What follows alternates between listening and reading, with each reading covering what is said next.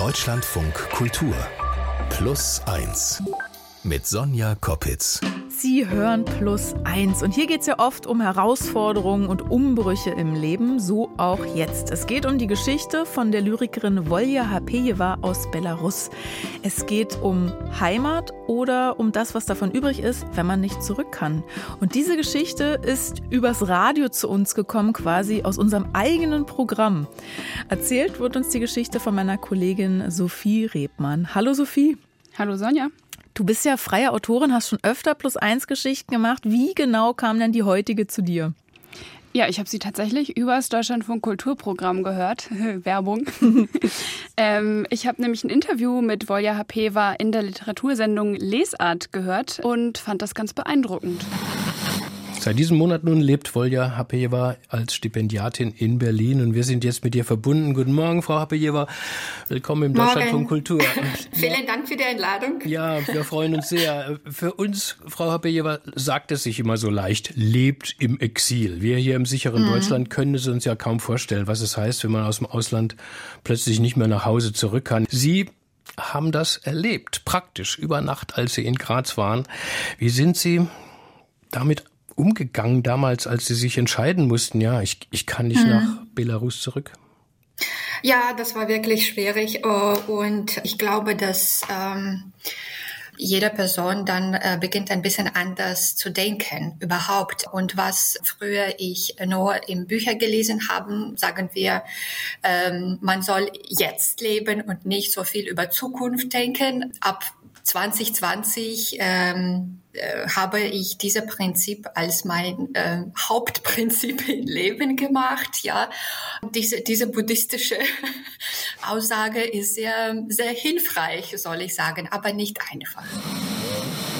Naja, und das fand ich einfach irgendwie spannend und mhm. dachte mir, ich will mich mit ihr darüber unterhalten und ja, vielleicht steckt da ja eine Plus-Eins-Geschichte drin. Da stecken wir ja quasi schon mittendrin in der Geschichte. Wo fängt diese Geschichte denn an von Aurelia? Die ähm, würde ich mit einer ihrer Kindheitserinnerungen beginnen. Und zwar ist das so Ende der 1980er. Äh, Volja ist da sechs Jahre alt, lebt mit ihrer Mutter in so einem sozialistischen Wohnblock in Minsk, der heutigen Hauptstadt von Belarus. Damals war das noch die Sowjetunion. Ihre Mutter ist Ingenieurin und alleinerziehend. Und als Ingenieurin ist sie die einzige Frau in ihrem Betrieb und ist auch zu Hause irgendwie so, nimmt eher so Männerrollen ein. Sie repariert einfach lieber Dinge als zu kochen. Und da schaut sich Volja so ein bisschen diese Emanzipation und Selbstständigkeit schon ab und wird, bekommt sie einfach vorgelebt, schon sehr früh. Mhm. Dann spielt sie eines Tages mit einem Nachbarsmädchen im Hinterhof Fußball und dann beugt sich eine Nachbarin aus dem Fenster und ruft. Wie können wir Ball spielen? Wir werden schon bald äh, Bräute sein. Und für mich, das war was? Welche Bräute? Also, wenn dieser Bild von deiner Zukunft sofort, wenn du noch so jung, also ich weiß nicht, sechs Jahre bist und dann sie denken über dich schon nur als Braut, also als Kind, sie spielt Fußball und aber das, was in ihr gesehen wird, sie muss ja eigentlich, eigentlich heiraten, ist ihre Bestimmung im Leben. Ja, genau. Und sie soll doch jetzt, wie kann sie nur Fußball spielen? Mhm. Ich fand irgendwie so spannend daran, dass sie halt irgendwie schon da als Sechsjährige merkt, nee, irgendwie das passt mir überhaupt nicht, mhm. was andere da über mich denken, was sie irgendwie mir von außen auf mich zuschreiben. Und das ähm, geht eben so ein bisschen pflichtig durch die Geschichte durch. Wenn sie nicht Fußball spielt, dann verschwindet Volja in einer Parallelwelt. Es ist die Natur, ihre Gedanken, aber vor allem die Bücher. Die umgeben sie zu Hause, aber auch bei ihren Großeltern, bei denen sie die Sommer verbringt. Die haben nämlich drei Monate Ferienzeit und während denen ist sie dann meistens eben bei ihnen auf der Sommerdatscha. Und dann beginnt Volja in der Schule zu schreiben und zwar mit einer Lehrerin, mit der sie erstmal so Parodien auf belarussische und russische Klassiker äh, schreiben und dann über den Gedichtaufbau Aufbau lernen, über Reimschemata und so weiter und dann eben auch selbst Gedichte schreiben. Und dann vermittelt die Lehrerin sie an einen Literaturkreis. Da fühlt sie sich, als wäre sie in so einem eingeweihten Zirkel. Sie ist 15 Jahre alt etwa und somit eine der jüngsten zwischen Leuten, die die Schule abgeschlossen haben, die schon studieren. Da sitzen sie, trinken Tee und Bier und diskutieren eben über ihre selbstgeschriebenen, mitgebrachten Texte. Mhm. Und mit dabei ist auch immer so am Rand sitzend der Redakteur einer literarischen Zeitschrift.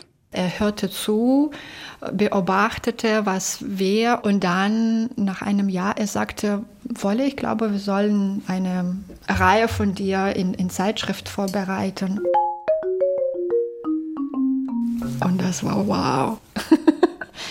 das war eine sehr tolle Zeitschrift und das war wie sagt man, Zeitschrift für junge Literarinnen oder die, die Menschen, die nur anfangen zu schreiben. Das heißt Perschatzwert, also äh, Primroses, also diese erste kleine äh, Blumen. Äh, und ähm, das war sehr hohe Qualität und das war eine Ehre, dort publiziert oder veröffentlicht zu sein. Das war unglaublich. Ich erinnere mich, dass ich habe auch auf dieser Druckmaschine meine äh, Gedichte gedruckt. Ja, heißt das Schreibmaschine. Schreibmaschine? Ja, auf Schreibmaschine gedruckt. Das ist im Jahr 1999. Volja ist da 17 Jahre alt etwa und publiziert eben ihre ersten Gedichte. Und ich glaube, um zu verstehen, was für ein großes Ereignis das für sie ist, muss man sich so ein bisschen in die Zeit reinversetzen. Sie sagt ja schon, sie schreibt das auf einer Schreibmaschine. Also es gibt da zwar PCs und Drucker, die, die kommen da auf, aber Volja Hapeva hat da noch keinen Zugang dazu. Und das, deswegen ist es auch so ein krasses Ereignis, so eine Besonderheit und so eine Auszeichnung, das eigene Werk vervielfältigen zu lassen. Mm, sie schreibt dann weiter, wenn sie in die Schule geht und auch in den Uni-Jahren, wo sie in Minsk Linguistik studiert. Aber dieses Glück hält nicht lange an. Das Kulturleben wird immer weiter beschnitten. Die Zeitschrift, in der sie ihre ersten Gedichte publiziert hat, wird in der damaligen Form verboten und der Literaturclub ähm, darf auch offiziell nicht mehr bestehen. Es gibt dann zwei, einen offiziellen und einen oppositionellen. Und selbst für einfache Veranstaltungen braucht man eine Genehmigung. Und um zu verstehen, was da so vor sich geht, braucht man vielleicht ein bisschen Kontext. Wir müssen es mal geografisch-politisch nochmal einordnen. Also Belarus, und du hast ja schon gesagt, ehemalige Sowjetunion, Weißrussland, Belarus grenzt an äh, Litauen, Lettland, Russland, Ukraine, Polen. Und jetzt, wenn man an heute denkt, ja, die innenpolitische Lage in Belarus ist nach dieser Präsidentschaftswahl 2020 zum Beispiel oder eben infolge des russischen Angriffskriegs gegen die Ukraine angespannt. Das wissen wir so heute. Aber wenn ich jetzt so zurückdenke, okay, 99, was war da? Naja, es galt ja lange als die letzte Diktatur Europas und nach so ein paar Jahren der Freiheit, nachdem die Sowjetunion zerfiel, ähm, das war genau drei Jahre später, 1994, da kam Alexander Lukaschenko an die Macht. Und das ist ja bis heute ähm, bis heute ist er Präsident oder Diktator. Volja war damals zwölf und jetzt ist sie eben Anfang 40. Und er verbietet dann unabhängige Zeitungen und Gewerkschaften, lässt wieder Lehrbücher mit kommunistischer Ideologie in Schulen und Unis einsetzen, er hebelt die Gewaltenteilung aus und unterdrückt Kritiker und Oppositionelle. Und gerade die Kunst und Kultur, die ja das freie Denken anregen soll und so sich kritisch mit der Situation vor Ort auseinandersetzen soll, die stellt eben für so einen Diktator eine Gefahr dar und wird deshalb besonders reglementiert. Also eigentlich überhaupt gar kein guter Zeitpunkt, um so als Lyrikerin oder Schriftstellerin irgendeinen Berufsalltag zu starten, oder? Nö, genau, ja auch im Privaten schlägt sich das voll nieder, weil die Macht, die von Lukaschenko und, und irgendwie dem Regime da ausgestrahlt wird äh, und die Regeln, die sie auflegen, total diffus sind und ähm, das einen großen Einfluss auf die Menschen hat, die dort leben. Du könntest nie sicher sein. Und das ist, ich glaube, wie viele solche Regime funktionieren. Das ist, wenn du wirklich die Regeln des Spieles nicht wirklich kennen. Und das ist Trick von diesen solchen Regierungen, weil dann kannst du nie sicher sein, ob du in Sicherheit bist, äh, ob du etwas falsch oder korrekt machst. Und dann verlierst du diese Kontrolle von deinen eigenen ähm, Aktionen oder was du machst. Und dann bekommt Regierung so viel Macht und die Menschen bekommen viel Angst. Und dann, wenn du so lang mit diesen Gefühlen wohnst, äh, das, das beraubt dich von Hoffnung in gute Sachen, in, in äh, Gerechtigkeit, in, äh, dass du etwas machen kannst, dass du zählst. Für mich war das erst dann so richtig anschaulich und verständlich, als sie mir ein Beispiel gegeben mhm, hat. Mhm. Also Minsk, sagt Volja, ist total sauber und irgendwie auch schön, aber es ist schon fast steril. Du siehst dort nicht wirklich ein richtiges Leben. Wenn es so steril ist, dass überhaupt keine Spuren von echtem Leben man sehen kann und äh, du fühlst diese Anstrengungen, dass du nie immer sicher bist, ob ich das machen kann oder nicht. Kann ich auf dieser Stufe sitzen oder hier spazieren gehen? Vielleicht ist es verboten, vielleicht nicht. Also diese Fragen äh, stehen immer. Wie geht denn Volja mit dieser Angst oder Unsicherheit um? Mhm, sie fühlt sich davon voll eingeengt, wie in einer Missbrauchsbeziehung, hat sie gesagt. Und sie, ja, sie versucht so ein bisschen davon rauszufliehen. Sie verbringt viel Zeit zu Hause, verbringt viel Zeit irgendwie in so privaten Cafés, äh, in denen sie sich mit Freunden trifft und spricht, aber auch viel Zeit in der Natur. Und ihr Verleger rät ihr dann, einen Master zu machen, und zwar im Ausland an der sogenannten Exil-Universität in Vilnius in Litauen, an der auch seine Frau lehrt. Das ist so eine Uni, die von belarussischer Seite aus ähm, betrieben wird, von Professoren und Professorinnen und Studierenden aus Belarus, ähm, die aber eben die Freiheit des Auslands nutzen, um da freier denken und freier unterrichten zu können. Und Volja bewirbt sich und wird auch genommen und beginnt das Fernstudium, bei dem sie dann jeden Monat für ein Wochenende nach Vilnius fährt. Ich fühlte mich ein bisschen freier als in Minsk und das hat mir notwendige Instrumente gegeben, also, sie haben mir so viele Sachen, in die ich Ungerechtigkeit gesehen habe, warum es so ist, warum passiert das. Das ist nicht etwas falsch mit mir, ich bin nicht eine falsche Frau, es ist etwas falsch mit System und ich kann sein, wie ich will oder wie es für mich gut ist. Das ist ja, glaube ich, an der Stelle der Geschichte eine ganz wichtige Erkenntnis, oder? Dass sie mal rauskommt und sieht, okay, es liegt nicht an mir, es liegt am System. Voll, total. Und auch dieses, was ich daran irgendwie so schön fand, ist, dass ähm, praktisch Wissen, dass, dass man sich irgendwie mit Theorien und philosophischen Gedankenkonstrukten auseinandersetzt, mhm. dass das einem irgendwie so ein Selbstbewusstsein geben kann und eben so einen neuen Blick. Das fand ich irgendwie total spannend. Und damit geht sie wieder zurück nach Minsk und promoviert da und lehrt da auch und versucht eben das so ein bisschen ihren Studierenden äh, mitzugeben. Aber sie merkt, das Wissen kann sie irgendwie so gar nicht weitergeben oder zumindest lässt sich das System nicht ändern und fühlt sich eben weiter eingeengt und zieht sich immer weiter zurück und entkommt dieser Enge immer wieder kurz, wenn sie wieder die Möglichkeit hat, ins Ausland zu fahren, zum Beispiel zu Gastaufenthalten und Schreibstipendien. Das sind erst die Nachbarländer, also eben wieder Litauen oder Polen und dann 2013 zu einem sechswöchigen Aufenthalt nach Graz. Ähm, da ist sie auf Literaturfestivals und auch Lesungen umgeben von Menschen und merkt, wie viel besser es schreibenden Menschen geht im Ausland, weil sie mhm. eben Stipendien bekommen, weil sie Reisekostenzuschüsse ähm, bekommen, weil die Literaturszene staatlich unterstützt und gefördert ist und Schriftsteller sein eben kein Hobby ist, was man irgendwie abends und morgens und in den Semesterferien machen muss, sondern ein Beruf. Hm. Und dann hat sie sechs Jahre später, das ist dann im Jahr 2019, die Möglichkeit, länger ins Ausland zu kommen für ein ganzes Jahr. Sie hatte sich nämlich davor schon mehrmals auf so ein einjähriges Stadtschreiberstipendium in Graz beworben. Und nach den ersten Anläufen, in denen es nicht geklappt hat, äh, ist es 2019 soweit und sie bekommt kurzfristig eine Zusage, weil sie eben als Nachrückerin in das Programm aufgenommen wird. Da ist es Spätsommer. Volja organisiert ganz schnell alles für die Abfahrt, packt ihre Koffer und bevor sie die Wohnung verlässt, schaut sie sich noch einmal um, also schaut noch mal zurück. Und ich, ich erinnere mich daran, dass ich auch ein Foto von meiner Wohnung gemacht habe, mit einfach das Gefühl, dass ich weiß nicht, im Moment, also ich hatte eine kleine Gedanke, dass vielleicht äh, komme ich nie wieder. Ich weiß nicht warum. Und dann habe ich das Foto gemacht, einfach das zu haben.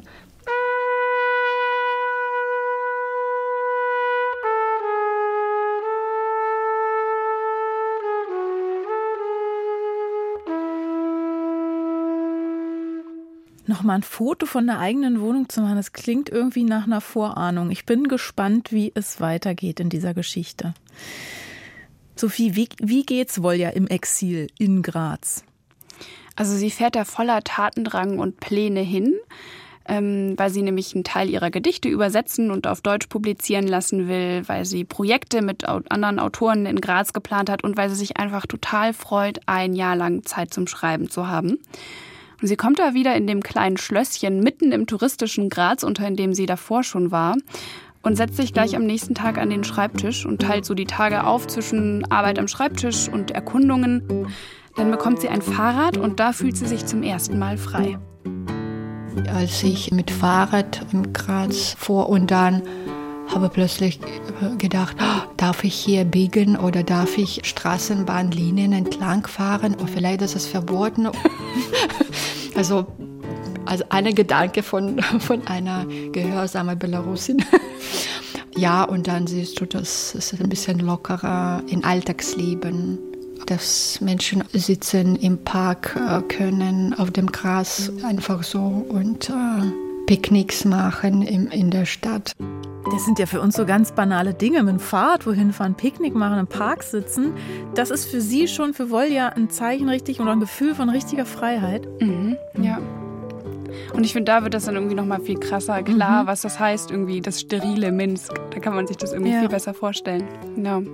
Sie beginnt dann ihre ersten Projekte. Es ist ein Gedicht über das Werk einer österreichischen Autorin und taucht ein ins Kulturleben, knüpft erste Kontakte und Freundschaften.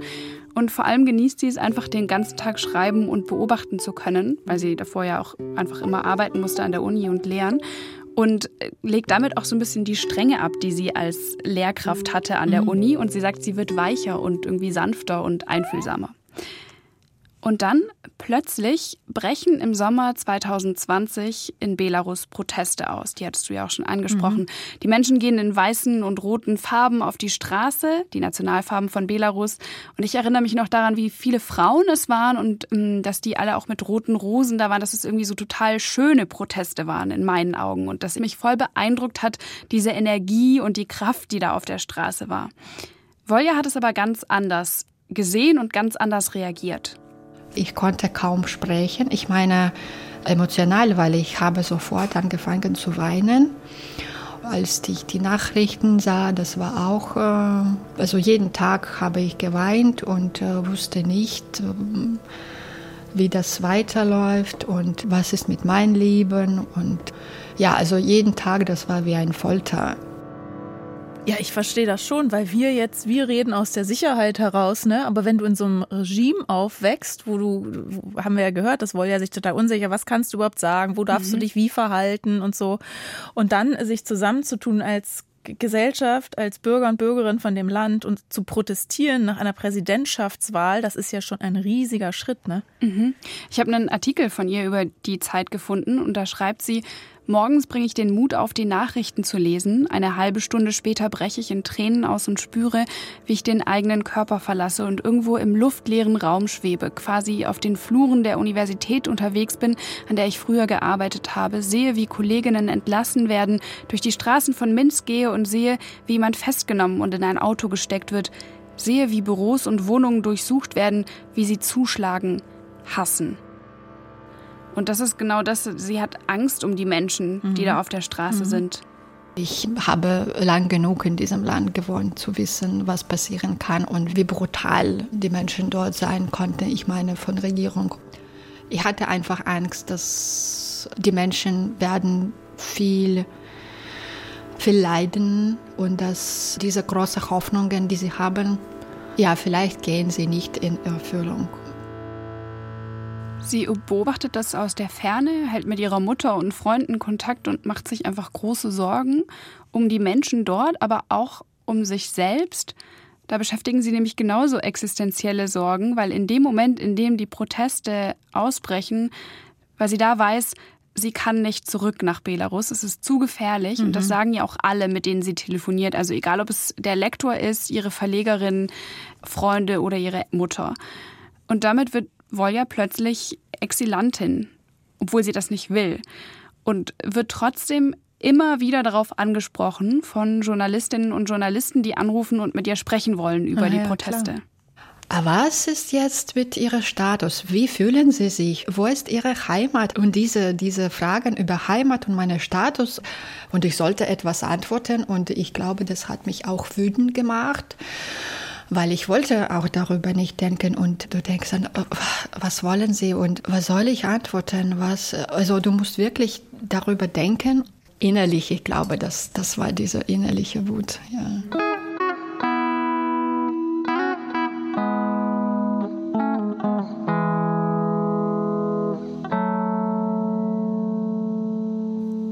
Glaube, weil sie ja, sie ist ja nicht als Exilantin nach Graz gegangen, sondern als Schriftstellerin. Sie ist ja da, um zu arbeiten, um zu schreiben. Und auf einmal ändert sich zu Hause so äh, die politische Lage, dass sie dann quasi ins Exil quasi ja, gezwungen ist oder es dann einfach anders heißt, weil sie nicht zurück kann.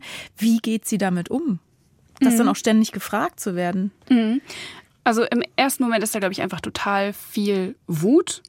Einerseits Wut über die Situation in ihrem Land, dass da so drauf reagiert wird. Aber warum macht sie das wütend? Naja, weil sie weiß, dass da irgendwie Schlägertrupps unterwegs sind und weil sie darüber so wütend ist, dass sich da nichts ändert.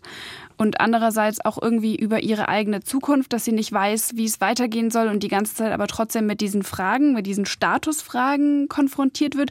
Und irgendwie fühlt sie, dass sie da so einen krassen Widerstand hat gegen dieses Wort Exilantin oder Exilautorin oder Immigrantin aber sie weiß nicht so genau, was sie an diesem Wort steht oder noch nicht.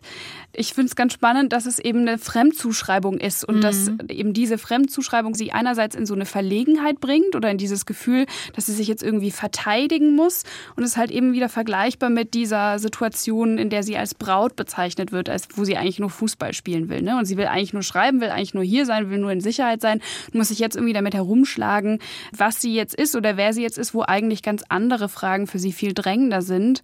Eben die Frage, wo kommt sie jetzt unter, weil dieses Stipendium in zwei Monaten endet und sie halt weiß, sie kann nicht zurück. Aber wo sie weiterhin kann, das weiß sie eben nicht. Und um sich da irgendwie aus dieser Situation herauszubewegen, bewirbt sie sich auf zig Stipendien, ähm, hat aber trotzdem so eine große Anspannung eben und diesen Stress und diese Sorgen, die sich dann in ihrem Rücken bemerkbar machen. Und zwar so, dass sie Rückenschmerzen bekommt, so stark, dass sie für zehn Tage ins Krankenhaus muss.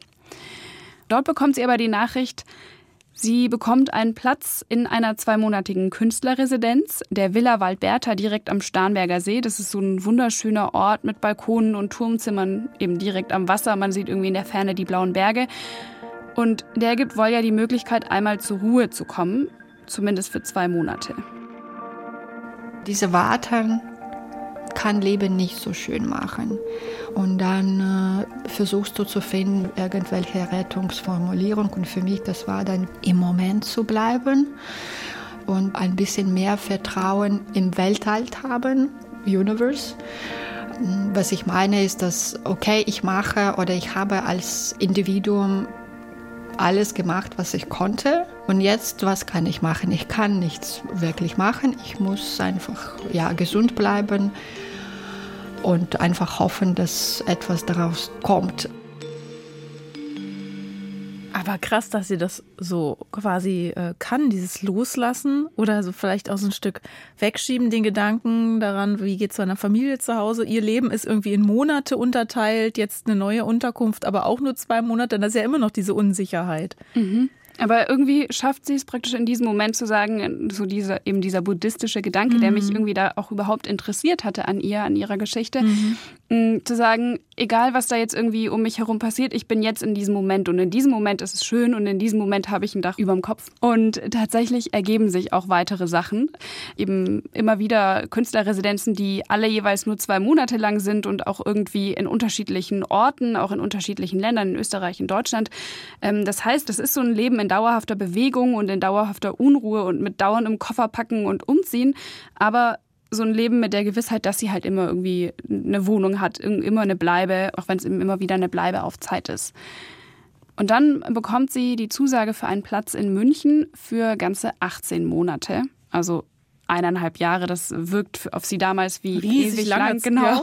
voll die Erlösung. Ähm, das Einzige ist, das Programm heißt Writers in Exile, also Schriftsteller im Exil des deutschen Pen-Clubs. Und spätestens dann stellt sich wieder diese eine Frage, die da die ganze Zeit drängt. Was bedeutet denn das, Exzellenten zu sein? Bin ich das oder bin ich das nicht? Es gibt verschiedene Stadiums.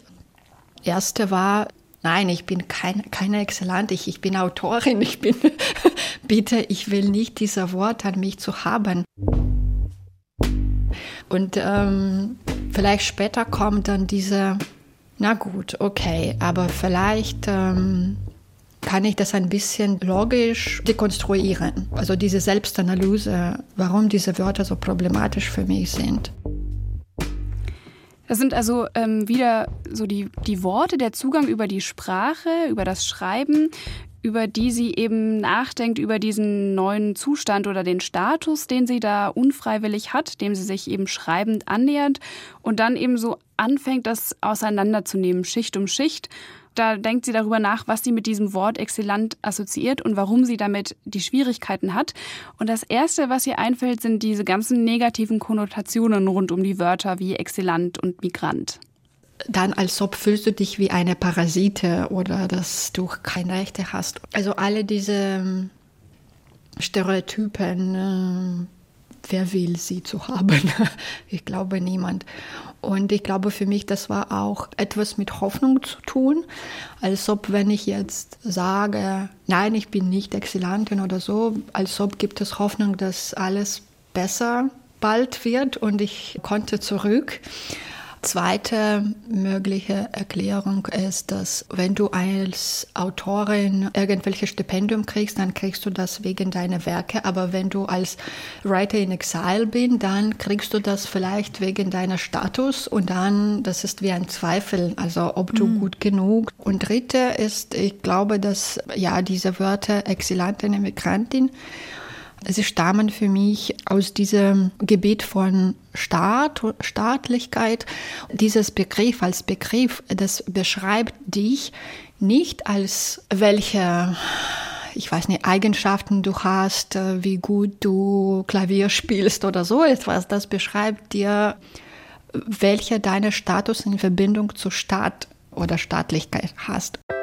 Das ist vielleicht der, der entscheidende Punkt, weil sie ja eben diese Verbindung zu ihrem Staat oder dieser Staatlichkeit, zu dem Regime ja gar nicht so hat oder nicht so will, weil sie sich da eingeengt gefühlt hat. Und dann wird sie quasi darauf reduziert, auf diese Beziehung zum Land.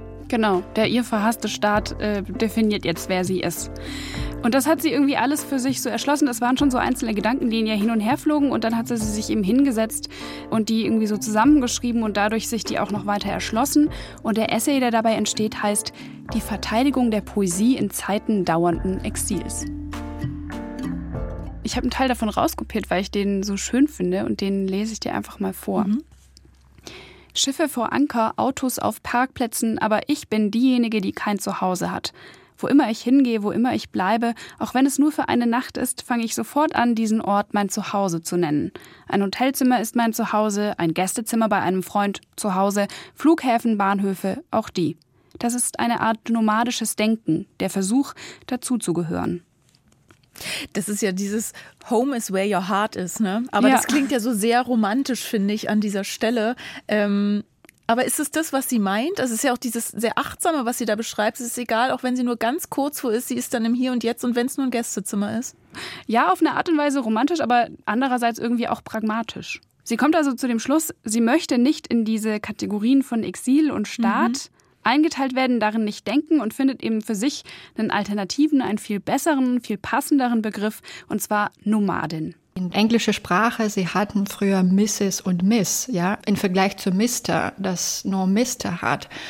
Und das ist wie die Sprache zeigt meinen Status. Und die Frage ist, was, wenn ich das nicht will? Also, who cares, ob ich verheiratet oder nicht bin? Und warum? Für Männer ist es möglich und für Frauen ist es nicht möglich, ja? Und ich glaube ein bisschen vielleicht, dass es da auch mit dieser exzellenten Emigrantin und Nomadin Nomadin, als ob könntest du diese Gründe ein bisschen verbergen. Also es ist ihre Form des Protests, überall von Heimat zu sprechen und sich als Nomadin zu bezeichnen. Ja, auf eine Art und Weise sehr mhm. charmant, das zu sagen, aber ja, zu protestieren. Sie wird tatsächlich nicht von den anderen Leuten als Nomadin bezeichnet. Sie lebt jetzt in Berlin, hat da ein anderes Stipendium, was auch wieder eineinhalb Jahre ähm, geht und wird weiter als Exilautorin angesprochen, obwohl sie eigentlich eben lieber über Literatur und Schreiben sprechen will. Ich habe auch gesehen, dass sie kurz nach unserem Gespräch, erst im Juni, auf der Bühne des Goethe-Instituts im Exil mhm. ähm, saß und da über genau diesen Begriff Exilantin, Exilautorin gesprochen hat. Also sie befasst sich damit weiterhin noch und wird eben nicht als nomadische Autorin bezeichnet, aber das ist inzwischen okay für sie. Ich, ich lebe weiter. Ich weiß, dass diese Worte mich nicht definieren. Und meine Identität äh, ist nicht nur das und das und das. Ich bin mehr als das und das und das. Vielleicht, weil ich habe schon das erklärt für mich selbst, warum diese äh, Begriffe problematisch sind.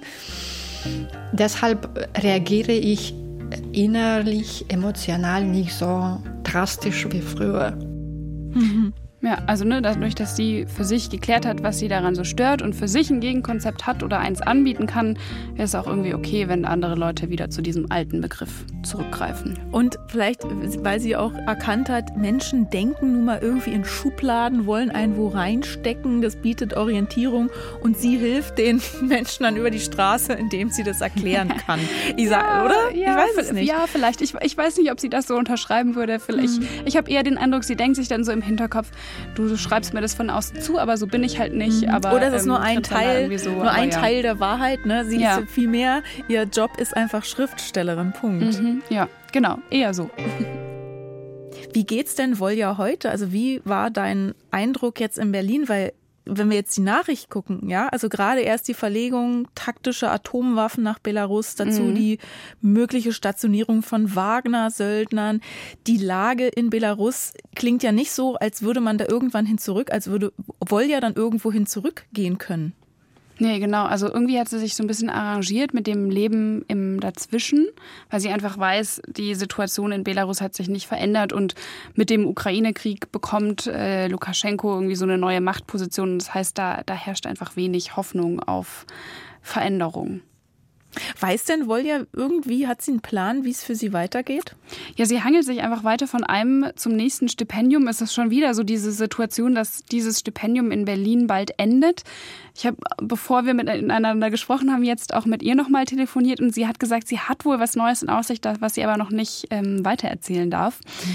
Ähm, das heißt aber eben, sie denkt weiter in so kurzen Abschnitten. Das sind jetzt nicht mehr Monatsabschnitte, sondern eher Jahresabschnitte, aber immer noch Abschnitte, in die ihr Leben unterteilt ist, ohne eine feste Sicherheit. Und das ist weiter nicht so einfach wenn man denkt, was ich als Person überlebt habe, auch emotional und was ich hatte, ja, welcher Status in meinem Land sozusagen und jetzt alles neu zu anzufangen und ich bin nicht mehr jung, ja, ich bin nicht 18 oder 20, ja, ich bin 41. Schon in diesem Alter, die Menschen, ja, haben Familien, Hunde, äh, Sommerhäuser, gehen Urlaub und ihre Leben sind so strukturiert und äh, sicher. Ja, und das ist alles, was ich nicht habe. Und deshalb, ich glaube, ich wiederhole oder ich sage diese optimistische Sache, dass ja, im Moment zu leben und ich, ich bin sehr dankbar. Aber mm, ich will auch nicht verbergen, das ist nicht so einfach, dass ich so viel äh, Trauer in mir trage.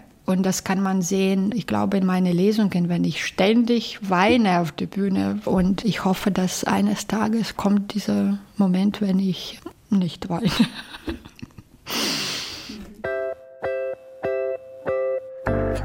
Wir haben die Geschichte überschrieben mit plötzlich im Exil, aber jetzt abschließend würde ich das gerne ändern und sagen, dankbar für den Moment so wie Volja das hier eben ausgedrückt hat. Die Geschichte von Volja Hapeje war erzählt von meiner Kollegin Sophie Rebmann. Vielen Dank. Vielen Dank dir. Und wenn Sie auch eine Geschichte haben, die erzählt werden soll, dann schreiben Sie uns gerne eine E-Mail an plus1.deutschlandradio.de.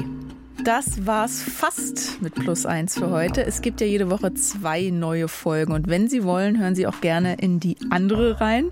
Zu Gast ist da Lea Lemibe. Sie ist meine Mentee beim Journalistinnenbund. Von außen hin werde ich immer so strukturiert und zielstrebig beschrieben und ich glaube, das bin ich auch, aber ich fühle mich ganz oft eigentlich lost, vor allem mhm. jetzt gerade so in der Phase, dass mein Bachelor endet und ich mhm. kenne es, also ich kenne eigentlich gar nichts anderes als irgendwie Schülerin oder Studentin zu sein. Wir reden über berufliche Ziele, über einen Plan vom Leben haben, aber auch über Überforderungen, Altersunterschiede und Orientierung in diesem verrückten Leben. Ich bin Sonja Koppitz. Kommende Woche begrüßt Sie hier Gesa Ufer. Tschüss.